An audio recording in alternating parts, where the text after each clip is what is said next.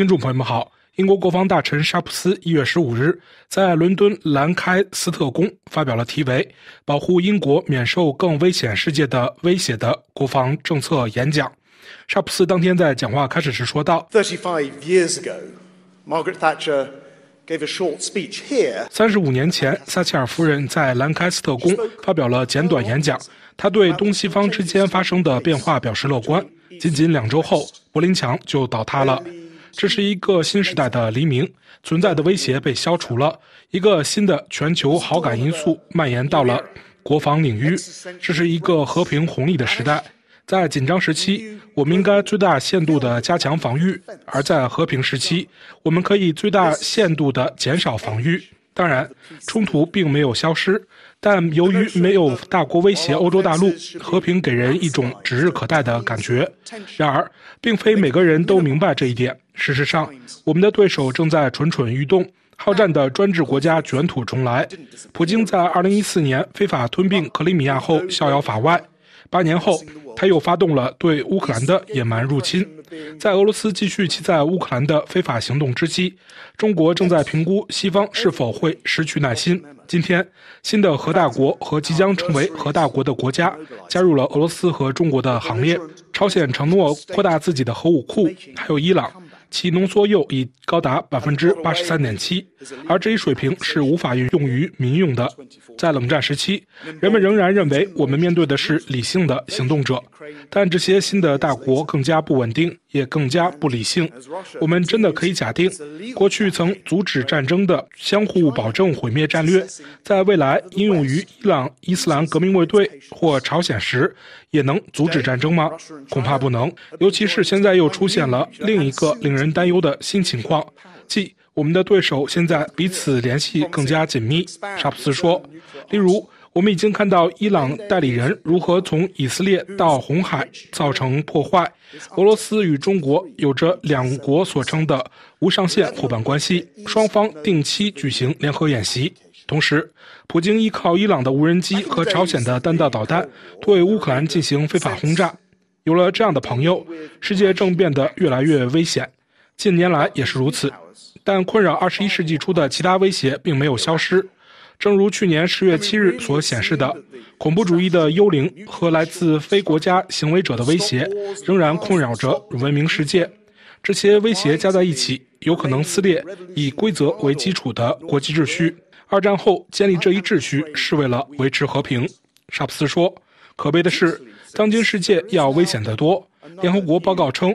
我们正面临着自第二次世界大战以来数量最多的暴力冲突。有些人认为这些威胁对英国来说并不致命，然而其他地方发生的事情很快就会在这里发生。在过去的几年里。我们在伦敦街头目睹了恐怖袭击，在索尔兹伯里目睹了未遂暗杀、盗窃知识产权、企图干涉我们的政治进程。普京带来的生活成本危机正伤害着国内的家庭。现在是我们的贸易，其中百分之九十的贸易是通过海运进行的，而现在却成为了恐怖分子的目标。这证明我们的对手不仅有针对我们的意图，而且他们拥有越来越多的武器来进行破坏。在我们的网络世界里，我们的对手不需要跳上坦克、登上潜艇，或者坐上战斗机来伤害我们。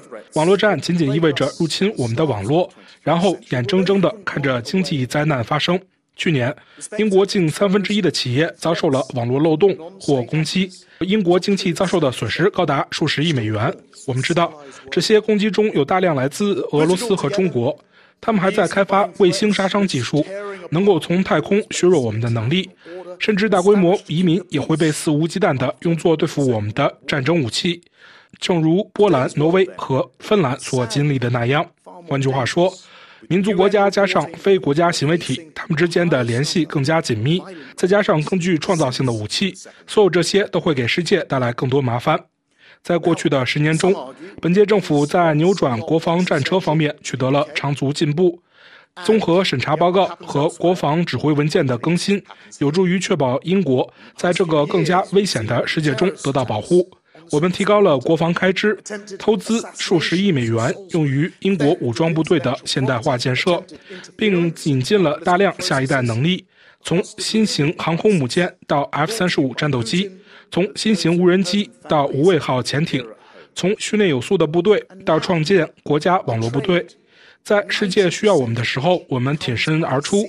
我们坚定不移地支持乌克兰，并激励他人支持乌克兰的事业，包括上周宣布的有史以来最大的一篮子资助计划。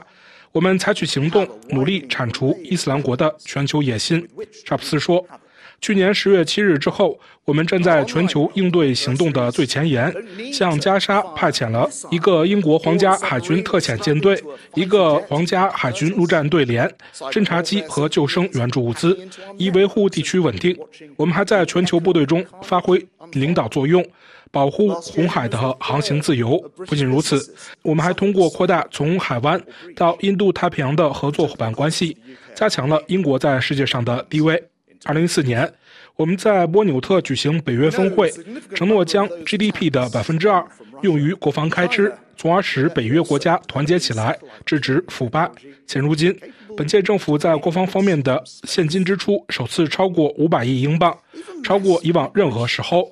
我们做出了关键性的决定，提高了国防开支要达到国内 GDP 总值百分之二点五的愿望。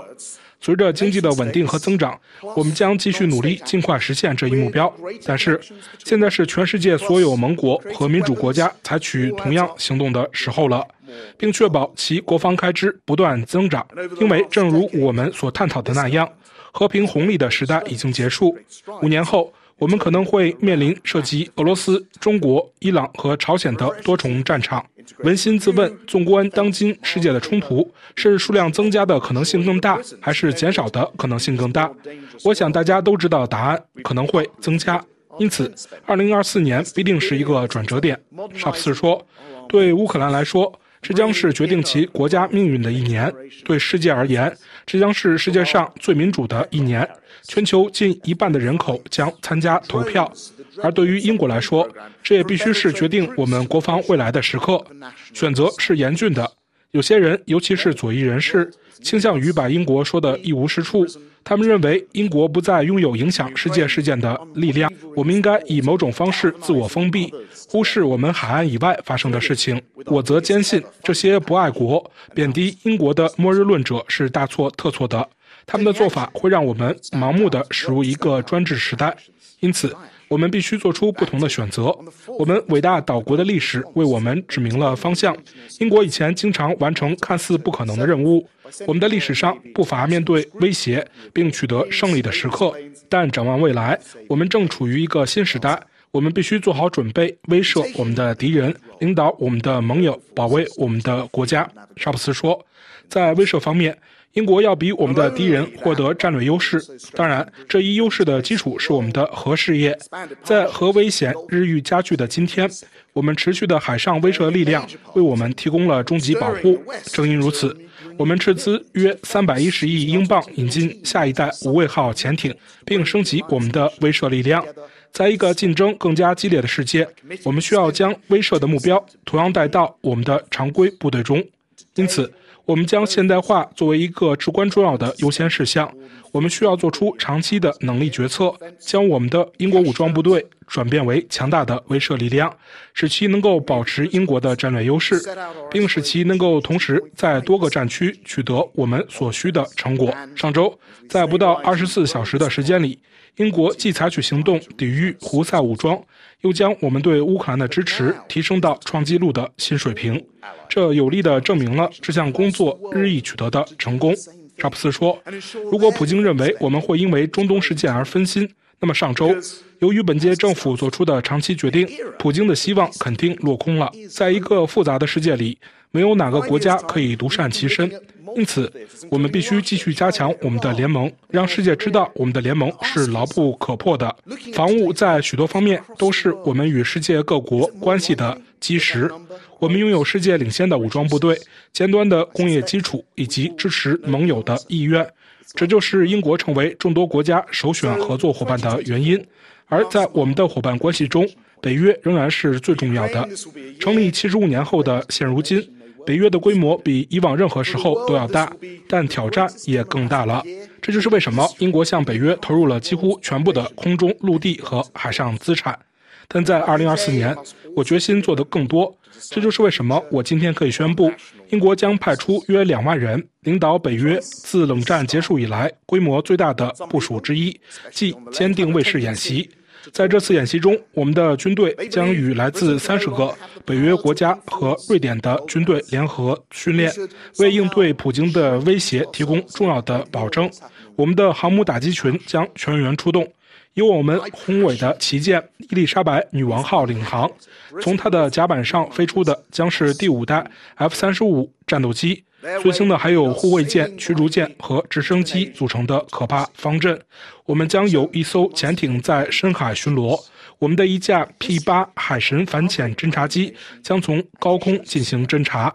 我们四百多名优秀的皇家海军陆战队员将在北极圈进行训练，与地球上最恶劣的环境做斗争。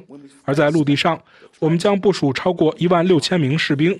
由我们的英国陆军第七轻型机械化战斗旅率领，他们出色地领导了我们最近在科索沃的应对行动。所有这一切使我们成为北约四十年来部署陆军最多的国家。但是，北约只是我们丰富的伙伴关系的一部分。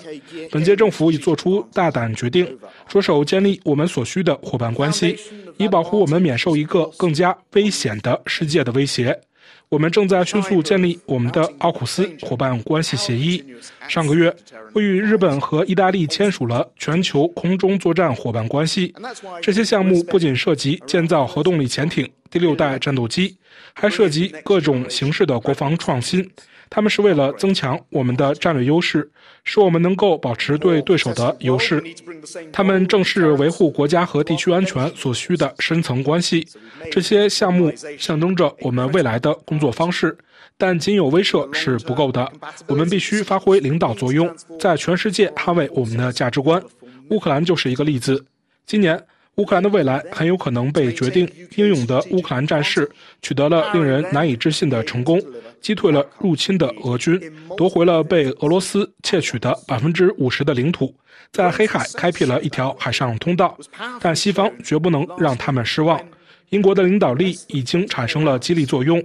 我们召集了约十个国家，帮助乌克兰人在英国接受训练。今天，我可以宣布，自2014年俄罗斯入侵乌克兰以来，我们的计划现已培训了六万多名乌克兰军人。上个月，我与挪威发起了一个新的海上联盟，以保卫乌克兰的海上侧翼。从那时起，已有二十多个伙伴国家加入了该联盟。但国际社会不能让这种支持溜走。普京认为西方缺乏持久力。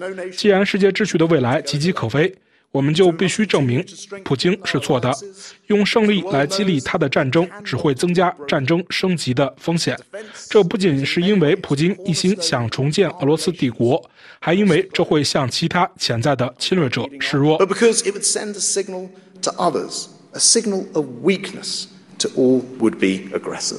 听众朋友们，感谢您的收听，也感谢飞利浦的技术合作。请在我们的英泰纵览栏目中查看本期节目的详细内容。